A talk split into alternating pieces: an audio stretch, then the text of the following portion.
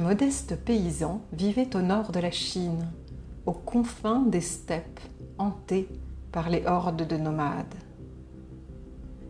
Il rentra un jour de la foire en sifflotant avec une superbe pouliche qu'il avait achetée à un prix raisonnable.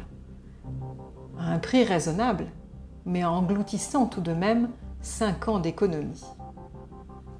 Quelques jours plus tard, son unique cheval, qui constituait tout son capital, s'échappa et disparut vers la frontière. L'événement fit le tour du village et les voisins vinrent tour à tour plaindre le fermier de sa malchance. Mais lui, il haussait les épaules et répondait imperturbablement Les nuages cachent le soleil, mais apportent la pluie. D'un malheur n'est parfois un bienfait. Nous verrons. Trois mois plus tard, la jument réapparut avec un magnifique étalon sauvage caracolant à ses côtés. Et elle était grosse. Alors, les voisins vinrent féliciter l'heureux propriétaire. Vous aviez raison d'être optimiste.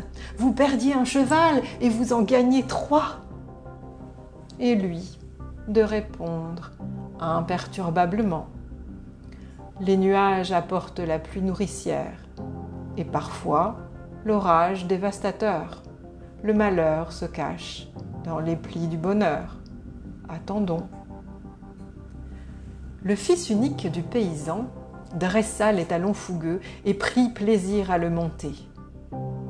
Il ne tarda pas à faire une chute de cheval où il faillit bien se rompre le cou. Il s'en tira avec une jambe cassée.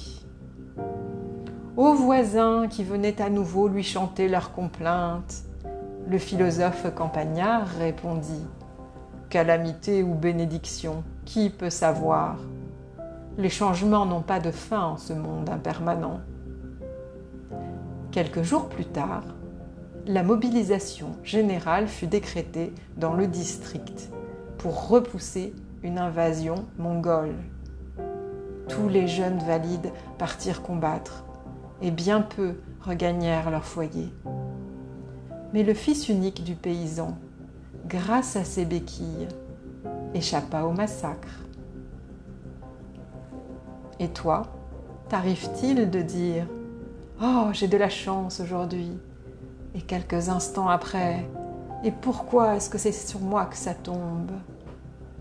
C'est sûrement le cas, car nous le faisons tous. Alors ne manque pas de réécouter de temps en temps ce conte des sages taoïstes, les chevaux du destin.